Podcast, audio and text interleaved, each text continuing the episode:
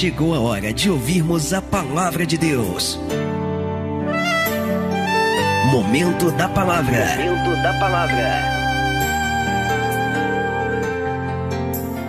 João capítulo 9, verso 6 assim: E tendo dito isto, cuspiu na terra e com a saliva fez lodo e untou com lodo os olhos do cego.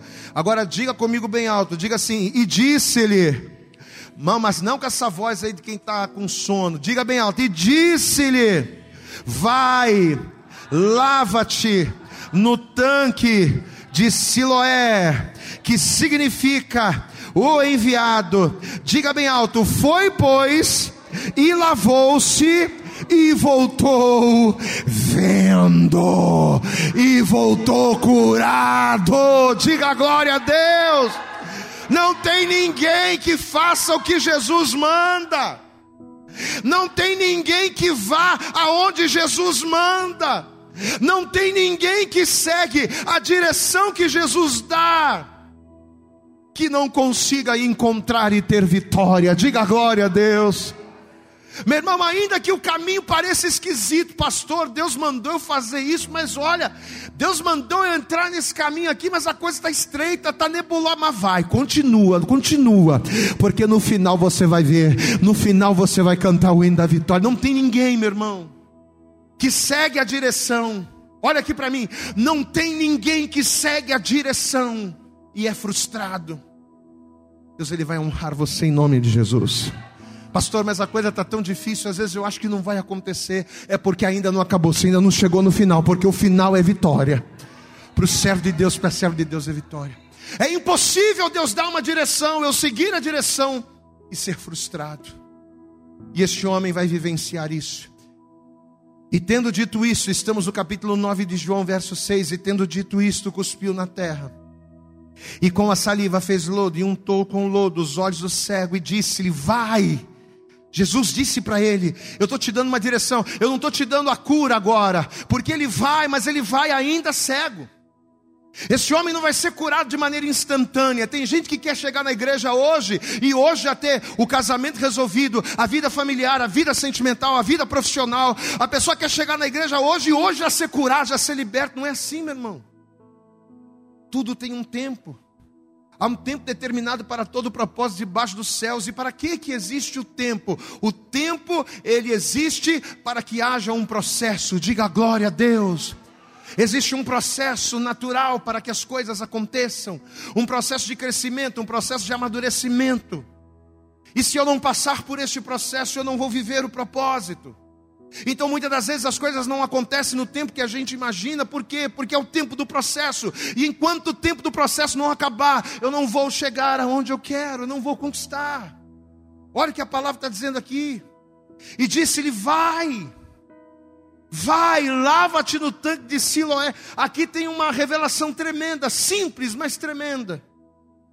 No tanque de Siloé, que significa enviado, foi, pois, e lavou-se, e voltou vendo. Estenda a tua mão aqui para frente, feche os teus olhos e comece a orar, Pai, em nome de Jesus Cristo, Senhor. Que coisa tremenda, que, que, que presença maravilhosa neste lugar, Pai querido. Que ambiente gostoso o Senhor nos proporcionou nesta noite. Então, em nome de Jesus, ó Pai, em cima, dentro deste ambiente, vem com a tua palavra agora, vem com a tua palavra poderosa, a tua palavra genuína. Vem agora, Senhor, mudando a nossa história, virando a nossa chave vem nos ativando nesta noite, Pai. Ativa a nossa fé de maneira tal que nenhuma situação adversa possa nos paralisar. Em nome de Jesus, fala conosco, ó Pai. Assim como o Senhor deu direção para este homem cego, direciona-nos nesta noite através da tua palavra. É o que nós te pedimos com fé e já te agradecemos em nome de Jesus. Você pode dar amém, dizer amém, Jesus. Diga glória a Deus, graças a Deus. Aplauda, aplauda, aplauda, aplauda, aplauda. Aplauda porque o nosso Deus, o nosso Senhor, Ele é digno de receber toda a honra e toda a glória. Diga glória, glória a Deus. Aleluias, por favor, senta no teu lugar. E a partir de agora, como eu falei, você não me atrapalha dando glória a Deus, não. Dá glória a Deus aí bem alto, bem forte para Jesus. Você não me atrapalha glorificando, mas não converse agora e não se distraia. Não ande pela igreja, não saia do lugar. Fica focado aqui. Olha para o pastor, presta atenção. A palavra de Deus ela nos declara lá em 2 Crônicas, no capítulo 14, no versículo 11, que o rei Asa, num dos seus momentos de dificuldade, porque ele estava se levantando contra os etíopes. E diz a palavra que no momento em que o rei Asa estava em aperto, ele vai fazer uma oração ao Senhor, e nesta oração ele vai dizer o seguinte: que ajudar para Deus não é nada. Eu quero que você repita essa frase comigo, diga ajudar. Mas vamos participar com vontade, com autoridade. Diga ajudar para Deus não é nada. Amados, o que, que o rei Asa quis dizer quando ele falou essa frase? É muito simples. Ele quis dizer que tanto um grande problema quanto um problema pequeno para Deus não é nada. Tanto um adversário fraco, médio, ou um adversário poderoso, para Deus não faz diferença. Deus ele tem condições de ajudar e uma pequena ajuda de Deus é suficiente para que o nosso adversário, para que o nosso gigante ele caia por terra. Não importa se o teu inimigo é forte, não importa se o teu inimigo está armado, a ajuda de Deus é suficiente. Diga comigo, a ajuda de Deus é suficiente. Amém? E aqui no Evangelho de João nós lemos um texto que conta a história de um homem que precisava muito dessa ajuda do Senhor. Esse homem precisava muito ser ajudado.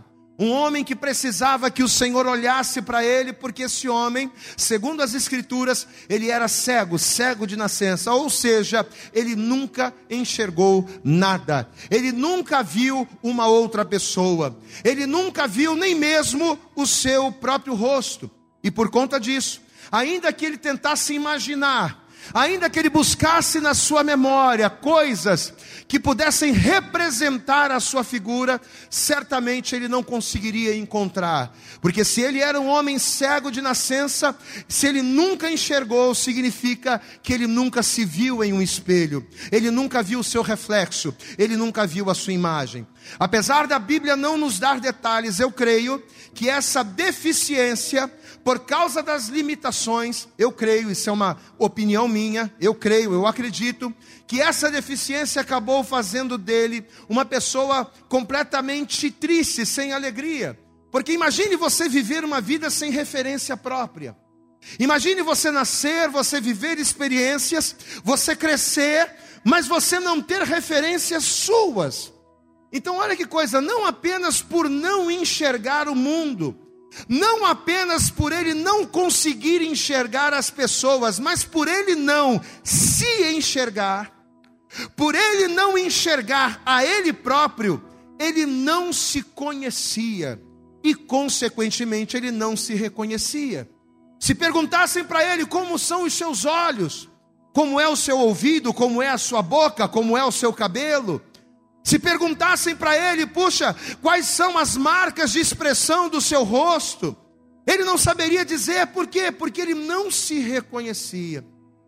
Amado, deixa eu dizer uma coisa para você: uma vida sem visão é uma vida de trevas constantes. Uma vida sem visão é uma vida de trevas. Uma pessoa cega é uma pessoa que, pela sua condição, ela vive constantemente na escuridão. Nós vivemos na escuridão por um período, quando a gente dorme. Quando nós dormimos, nós fechamos os nossos olhos. E quando estamos de olhos fechados, a única coisa que nós enxergamos são trevas, escuridão. Mas quando o dia amanhece, quando o galo canta, nós abrimos os nossos olhos e a escuridão se dissipa, a luz invade e passamos a ver. Mas uma pessoa cega, uma pessoa que não enxerga, ela está constantemente, 24 horas por dia, vivendo na escuridão. O efeito colateral, diga comigo, o efeito colateral, vamos lá, participa comigo, diga, o efeito colateral de uma vida sem visão são trevas. E se nós fizermos um paralelo com o mundo espiritual, nós podemos entender que por mais que uma pessoa em trevas tenha total capacidade de fazer tudo, hoje em dia você vê pessoas com deficiências, e não somente deficiência visual, mas todo tipo de deficiência física. Você vê, por exemplo, atletas que são pessoas ali que têm muito mais capacidade do que eu, que sou uma pessoa, né, é, é, como que se diz, normal, no que tem ali a minha estrutura normal. Atletas ali paraolímpicos que conseguem fazer coisas tremendas. Só que, veja, por mais que uma pessoa em trevas, por mais que uma pessoa que não enxergue, ela tenha capacidade de produzir, ela sempre terá, ela sempre carregará consigo uma insegurança. E por quê? Porque por mais ambientada que esta pessoa esteja aquele contexto, por mais que aquela pessoa tenha se acostumado ou por mais que ela esteja habituada a viver constantemente uma vida na escuridão, ela sabe que naturalmente falta a ela alguma coisa. Eu sei que eu estou em trevas, eu sei que eu não enxergo nada, eu até consigo fazer determinadas coisas, eu até consigo viver a minha vida, mas sempre há uma insegurança. Por quê? Porque ela sabe que naturalmente falta algo na sua vida. E o que, que falta na vida de uma pessoa que não enxerga? O que, que falta na vida de uma pessoa que vive constantemente na escuridão? Falta a luz. Eu posso ouvir um glória a Deus? A pessoa que vive constantemente na escuridão, o que falta a esta pessoa? Falta a luz. O ser humano não nasceu para viver nas trevas. Repita isso comigo, diga: o ser humano não nasceu para viver em trevas. O ser humano não nasceu para viver uma vida na escuridão, pastor, e por que não? Porque para a pessoa que vive na escuridão, para a pessoa que vive nas trevas, falta a esta pessoa não só a capacidade de enxergar os outros, para esta pessoa falta não só a capacidade de enxergar o mundo ao seu redor, mas principalmente, uma pessoa cega que vive em trevas não consegue enxergar a si mesma. E quando eu não sei quem eu sou, quando eu não me enxergo, quando eu não me conheço, o que, que acontece comigo? Eu sou alguém sem identidade. Lembre-se que nós estamos fazendo um paralelo entre a cegueira natural, entre a escuridão da falta de visão natural e as trevas espirituais. Uma pessoa que vive em trevas, ela não consegue enxergar a si própria, ela não se conhece, e por não se conhecer, ela perde a sua identidade. E no mundo espiritual acontece exatamente a mesma coisa. Quantas e quantas pessoas que um dia estiveram na igreja, pessoas que oravam, pessoas que clamavam, pessoas que jejuavam, pessoas que evangelizavam e que faziam a obra, pessoas que eram uma bênção na igreja, mas de repente, seja lá por que motivo for, essa pessoa permitiu que as trevas entrassem, e quando as trevas entraram, qual é a primeira coisa que acontece? A pessoa perde a identidade. A ponto da gente olhar e dizer: Meu Deus, mas aquela pessoa que orava, olha como é que ele está agora. Puxa vida, mas aquela pessoa que pregava a palavra, aquela pessoa que evangelizava, ele era uma bênção, ela era uma bênção, mas olha como ele está. Ou seja, uma vez que eu vivo uma vida em trevas, eu perco a minha identidade de tal maneira que eu começo a desconhecer, a desconhecer as minhas atitudes, os meus posicionamentos. Puxa, aquela pessoa era tão sistemática. Aquela pessoa era uma pessoa tão correta, era uma pessoa tão, né, ali centrada, mas de repente essa pessoa se afastou de Deus. De repente essa pessoa permitiu que as trevas viessem. E parece que a gente não conhece aquela pessoa, pois é. O efeito das trevas. O efeito colateral das trevas na vida do ser humano é a perda da identidade.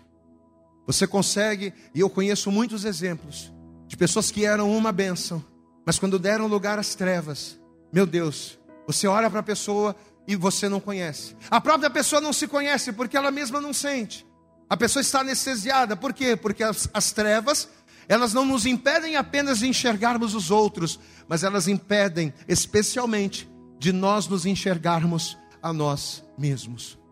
No caso desse homem do texto, desde que nasceu, esse homem ele não perdeu a visão num momento da vida, não desde que nasceu, esse homem era cego. Esse homem não via nada. Esse homem não se conhecia. Só que pior ainda do que não ver, ou pior ainda do que não se ver, é saber que ele não nasceu para isso. Glória a Deus, amado. Eu acho que pior do que você ter o problema é saber que você não nasceu para ter esse problema. Você não nasceu para ter esta deficiência, você não nasceu para viver uma vida de trevas. O homem não nasceu para ser cego. O ser humano não nasceu para viver na escuridão, para viver perdido. Não. O homem nasceu para enxergar. O homem nasceu para contemplar, o homem nasceu para dominar, o homem nasceu para avançar. Diga glória a Deus. Quando Deus formou o homem no jardim, Deus disse para o homem: domine, Deus disse para o homem: cresça, Deus disse para o homem: avance. Você vai dominar sobre todos os peixes do mar, sobre todas as aves dos céus, sobre todos os animais, sobre todos os répteis da terra. Domine. Deus fez o homem para isso, para avançar. Só que não há avanço sem visão. Diga comigo: não há. Diga bem alto: não há avanço sem visão. Não há como eu avançar nas áreas da minha vida, sejam elas profissionais, familiares, financeiras, saúde. Não há como eu avançar na vida se eu for alguém que não enxergo, se, minha, se os meus olhos estão em trevas, se a minha vida é escuridão. Meu irmão, talvez você está aqui hoje ouvindo a palavra. Talvez você está aqui ou participando desse culto e talvez as coisas não tenham avançado na tua vida, pastor. Eu não sei porquê. Poxa vida, eu sou uma pessoa tão boa, eu sou uma pessoa tão legal, eu sou uma pessoa tão descontraída, eu sou uma pessoa que não faço mal a ninguém. E por que que as coisas não dão certo na minha vida? Sabe por quê, meu irmão? Porque talvez você permitiu em algum momento da sua vida que os teus olhos se transformassem em trevas, a ponto de você não conseguir enxergar aquilo que está diante de você, e pior, a ponto ponto de você não conseguir enxergar o poder de Deus na sua vida. Mas nesta noite, Deus, através dessa palavra, o Senhor, o Deus Todo-Poderoso, está dizendo para você: Eu sou a luz do mundo. Aquele que me segue não andará em trevas, mas terá a luz da vida. Aplauda bem forte ao Senhor. Segue Jesus, porque os teus olhos vão se abrir. Aleluias. Quando Jesus ele diz aqui em João: Eu sou a luz do mundo. Aquele que me segue não andará em trevas. Presta atenção aqui no pastor. Quando Jesus ele diz que aquele que me segue não andará em trevas, mas terá a luz da vida, o que, que Jesus está dizendo aqui? Em outras palavras, quem me segue tem visão. Glória a Deus, amado. Quem me segue não terá os seus olhos entenebrecidos. Aquele que me seguir, aquele que entende que o melhor é me seguir, com certeza, sobre esse as trevas não dominará. Queridos, esse homem ele estava assim. A condição natural que tem uma representação espiritual, a condição natural representada de maneira espiritual deste homem era essa. Era esse, era esse o momento, era esse, era essa a realidade dele. Só que o que, que vai acontecer? Jesus, diga glória a Deus. E quem é Jesus, amado? Jesus, ele é aquele que abre os nossos olhos. Jesus, ele é aquele que abre a nossa visão. Quem é Jesus? Jesus é aquele, como nós acabamos de falar, que é a luz do mundo. Pois é, esse mesmo Jesus ele vai passar junto com seus discípulos por um determinado lugar, justamente aonde esse cego se encontrava. E, e conta-nos a história, conta-nos a Bíblia que quando os discípulos viram aquele homem, eles fizeram para Jesus a seguinte pergunta: Mestre, Rabi, olha esse homem cego. Esse homem que não enxerga nada, que vive constantemente em trevas. Olha esse homem. O que, que aconteceu para que esse homem estivesse dessa forma? Vamos ver aqui, estamos em João capítulo 9, a partir do versículo de número, vamos ler a partir do versículo 1, João, Evangelho de João, capítulo 9, verso 1 diz assim: E passando Jesus, viu um homem cego de nascença, e os seus discípulos lhe perguntaram, dizendo: Rabi, mestre, quem pecou, este ou os seus pais, para que nascesse cego? Amém, amados? Então vejam que até os discípulos, que não eram homens letrados, até os discípulos que eram homens indoutos, mesmo eles, eles sabiam que para que aquele homem estivesse naquela condição é porque alguma coisa tinha acontecido. Mesmo os discípulos que não tinham estudo, eles sabiam: peraí, esse homem não vive desta forma, ele não está dessa maneira por qualquer motivo. E qual era a base deles? Além, é claro, da lógica, a base deles também era a lei de Moisés, que falava que Deus ele visitava a maldade dos pais nos filhos até a terceira e quarta geração. Eu quero que você veja comigo isso, Êxodo, deixe marcado aí em João, mas lá comigo em Êxodo, Êxodo no capítulo 20. Veja o que a palavra vai dizer aqui a partir do verso 4. Êxodo, capítulo 20, versículo 4. Se você encontrou, dê glória a Deus aí no seu lugar. Amém. Êxodo, capítulo 20, verso 4 diz: Não farás para ti imagem de escultura, nem alguma semelhança do que há em cima nos céus, nem embaixo na terra, nem nas águas debaixo da terra. Não te encurvarás a elas, ó, você não vai adorar outros deuses e nem a ídolos, hein?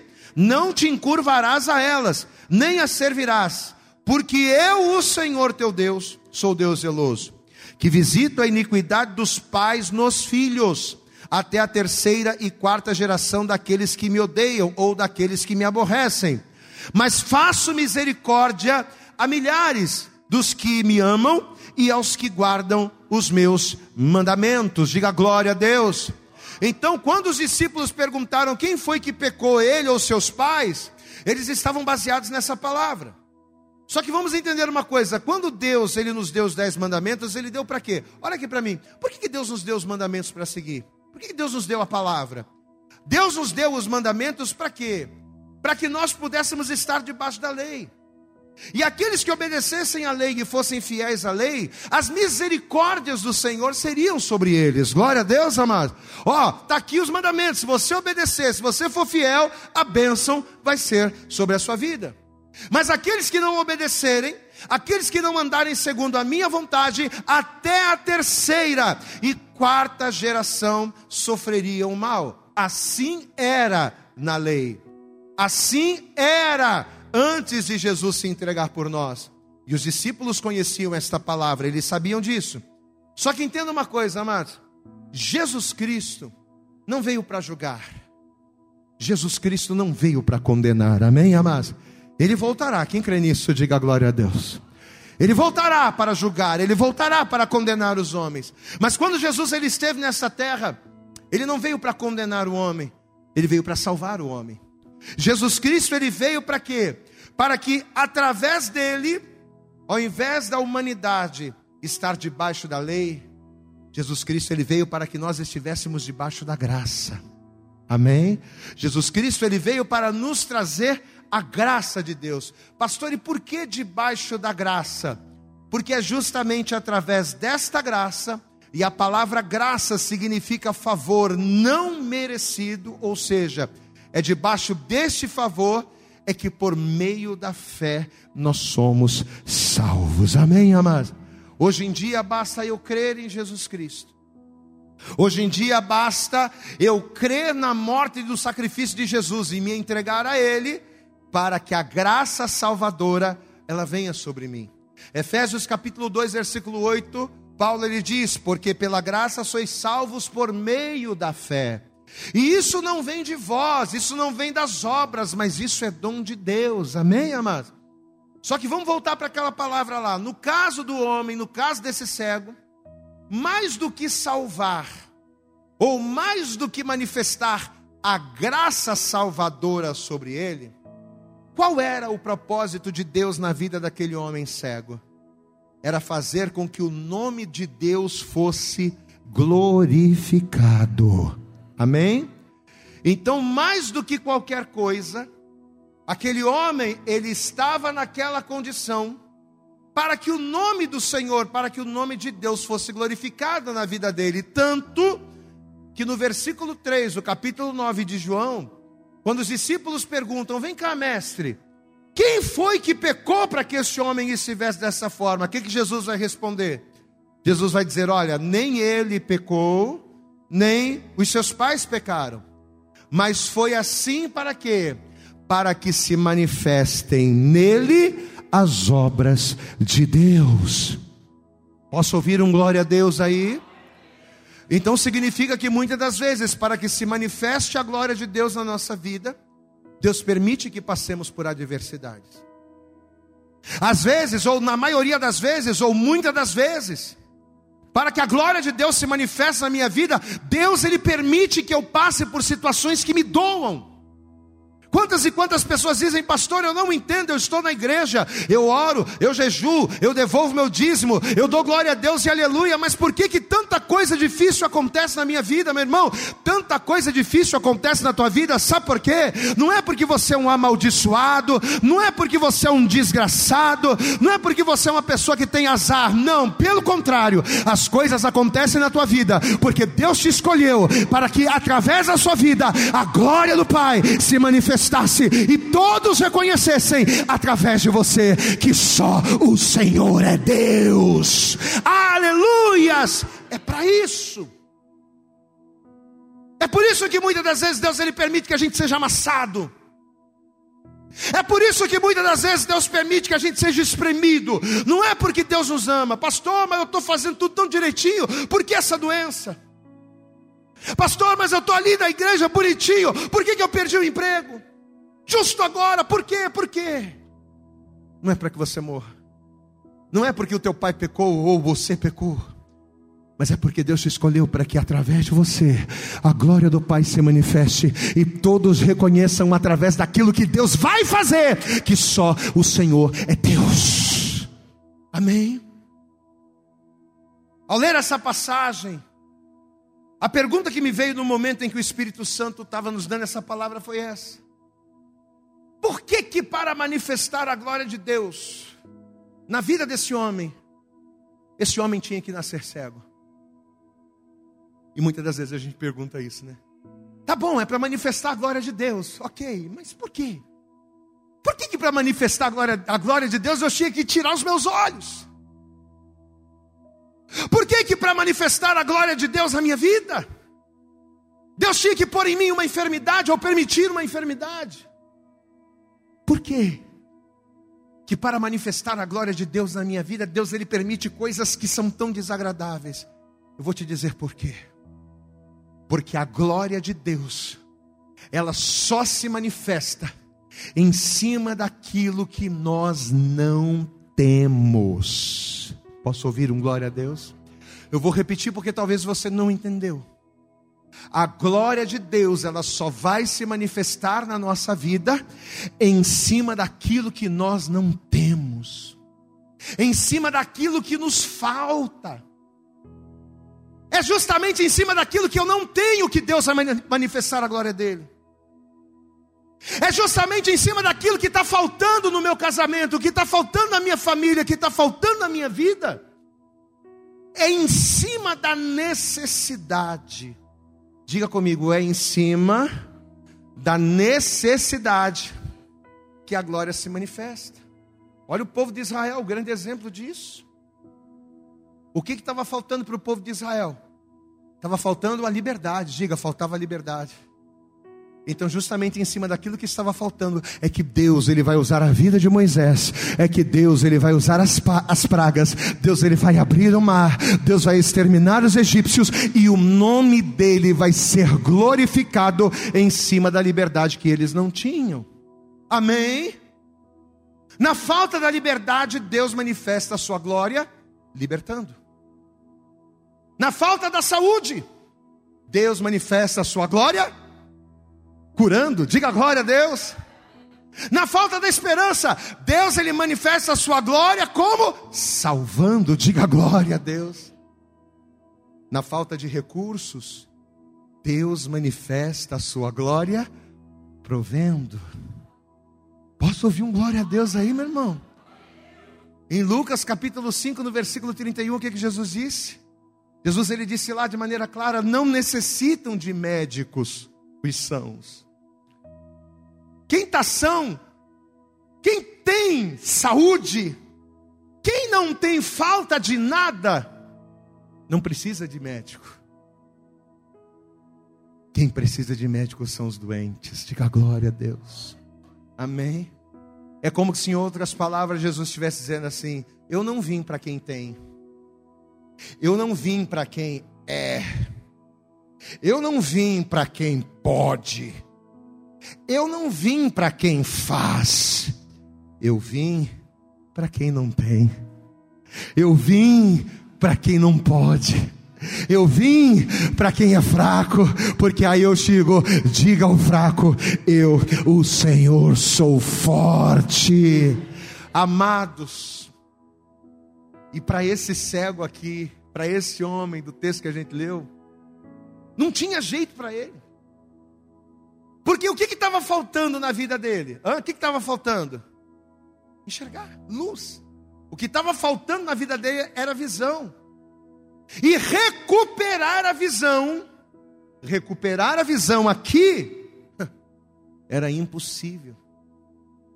Era impossível acontecer aquilo que esse homem precisava. Meu querido, minha querida, talvez a tua enfermidade, quando eu falo de enfermidade, eu estou fazendo um paralelo, tá? Talvez você não está com enfermidade no corpo, mas talvez o teu casamento está enfermo, como estava enfermo esse homem. Talvez você está aqui e a tua vida profissional, a tua saúde financeira está doente, está enferma, pois é. Talvez você está aqui e talvez a tua enfermidade, seja ela física ou espiritual, talvez tenha bloqueado a tua, a tua visão, impedindo você de enxergar a luz. Pastor, as lutas são tão grandes que quando eu olho para um lado, olho para o outro, eu não, me, eu não vejo nada, eu me vejo em trevas.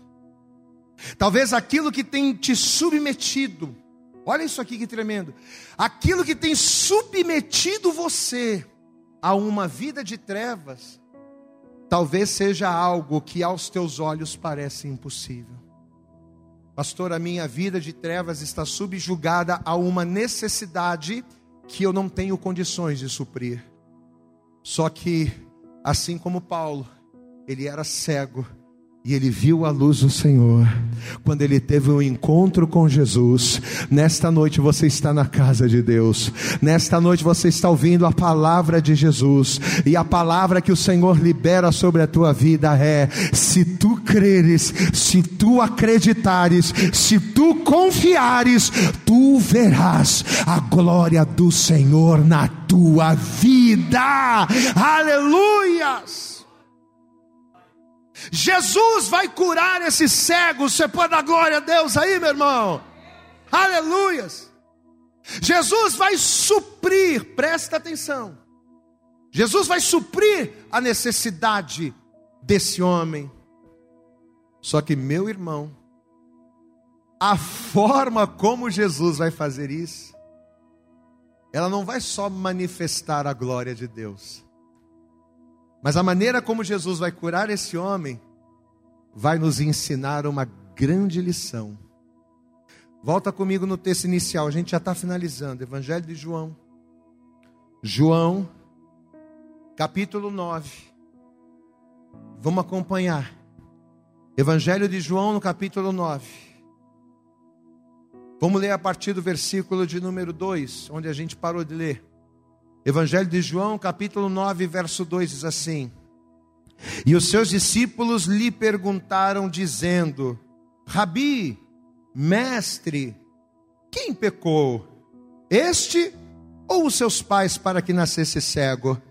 Jesus respondeu: Não, nem ele pecou, nem seus pais. Mas foi assim para que se manifestem nele as obras de Deus. Amém? Aí olha o que vai acontecer no versículo 6, que é o texto que a gente começou a ler. Estamos em João 9, verso 6.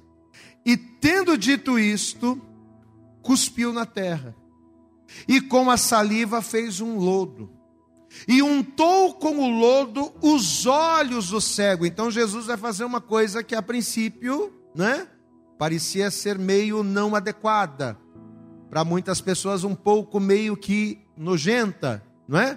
Jesus vai cuspir na terra, ele vai fazer uma lama, lembrando que nós somos pó, diga glória a Deus, e ele vai fazer um lodo, uma lama, e ele vai passar nos olhos daquele homem, nos olhos daquele cego. Versículo 7. E aí ele vai liberar uma palavra sobre ele. É aquilo que a gente falou no início da mensagem. Ele vai dar uma direção. Veja só. E disse-lhe: Vai e faz o que? Levanta-te. Ou melhor, vai e lava-te, melhor dizendo. Lava-te no tanque de Siloé, que significa o enviado. Foi, pois, e lavou-se e voltou vendo.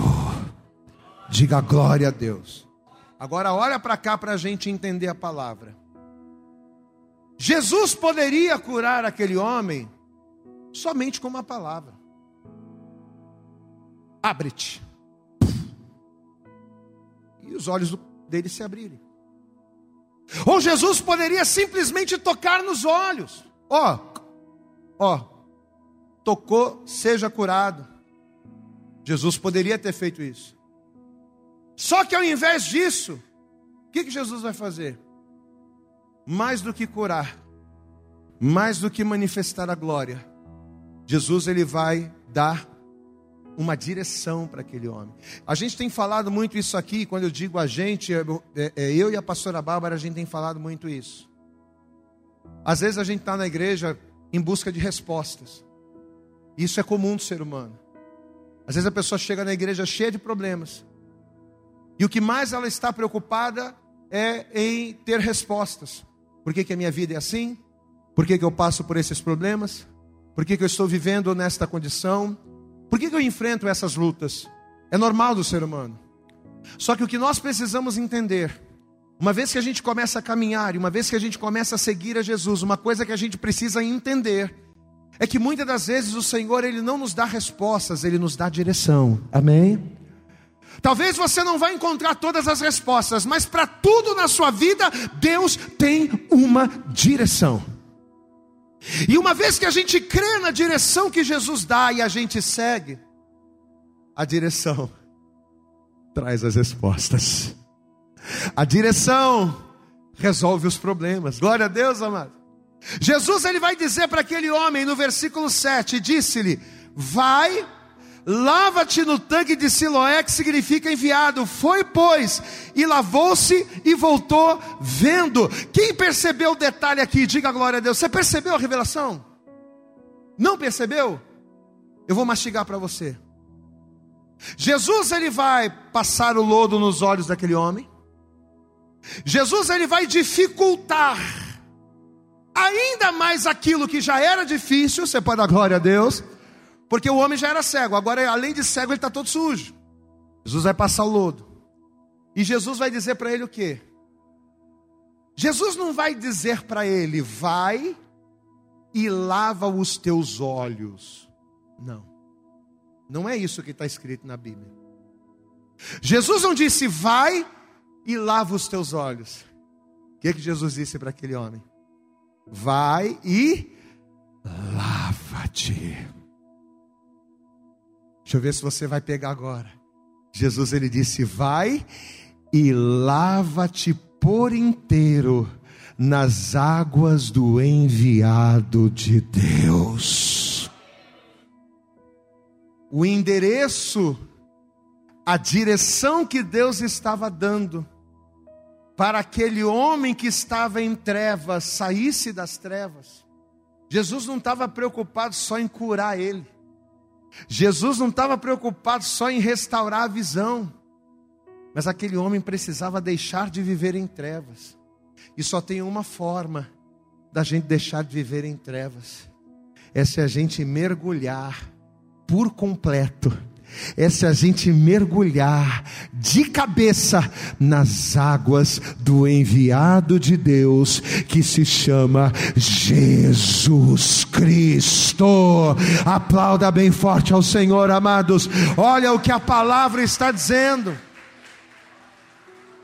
Se você vier, se você for no tanque para querer lavar só os olhos, não vai resolver.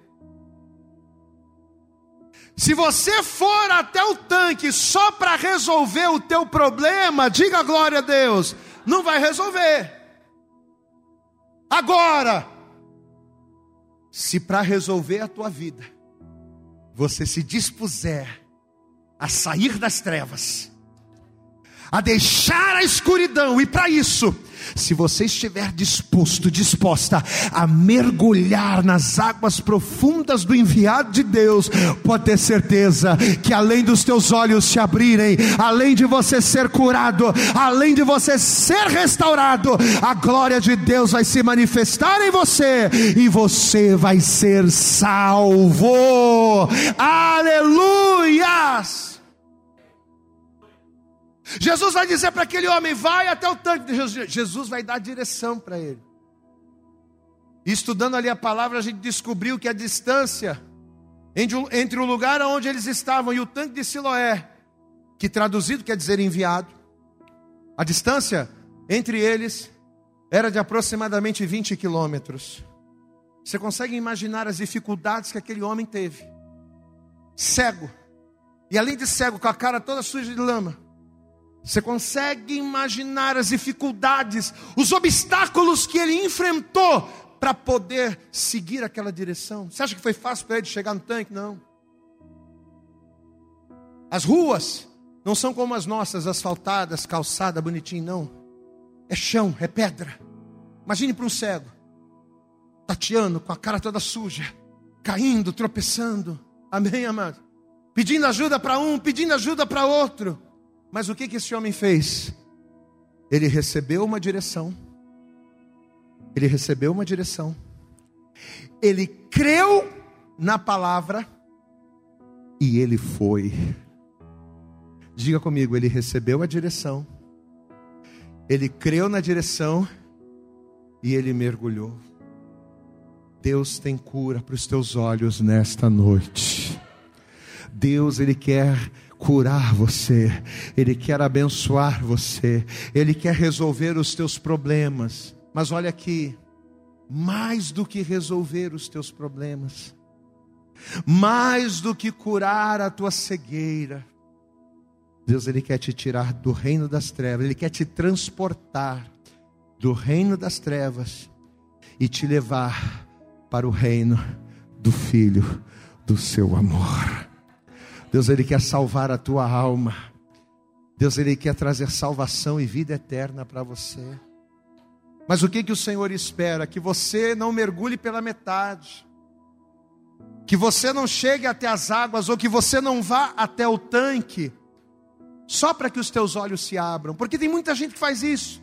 Qual é a direção? Ah, vem para a igreja, vem buscar, tá? A pessoa vem, os olhos se abriram, resolveu o problema, pessoa vai embora. Porque o propósito dela não é mergulhar, o propósito dela é resolver problemas. Você está na igreja, você serve a Deus por quê? Para resolver problemas ou para mergulhar nas águas? Essa é a pergunta que o Senhor nos faz nesta noite, neste culto de oração, neste culto que tem como título Fé Ativada. Se tem uma coisa que pode ativar a nossa fé, é a palavra de Deus. Mas olha que palavra Deus está tá trazendo. A direção Deus já está dando. Mas você vai seguir essa direção para quê? Para lavar os teus olhos untados de lama ou para mergulhar de cabeça no profundo das águas de Deus. Vamos nos colocar de pé. E assim que a gente se colocar, assim que você se colocar de pé, por favor, você vai dar para Jesus, você vai dar para a palavra de Jesus nesta noite, para a direção que o Senhor está nos dando, a tua melhor salva de palmas, isso. Vamos aplaudir bem forte ao Senhor Jesus. Mas aplauda mais, aplauda mais, isso. Abre aí a tua boca também, diga glória, glória a Deus. Eu acredito que essa mensagem falou poderosamente com você. Mas se você acredita que ela pode ajudar também uma outra pessoa, que você gosta, ama ou admira, mande para ela. Compartilhe o link ou convide essa pessoa para seguir o nosso podcast. E creia que fazendo isso, ainda que não seja você a ministrar, além de nos ajudar, você estará cumprindo o ID de Deus. Deus abençoe você e até o nosso próximo conteúdo.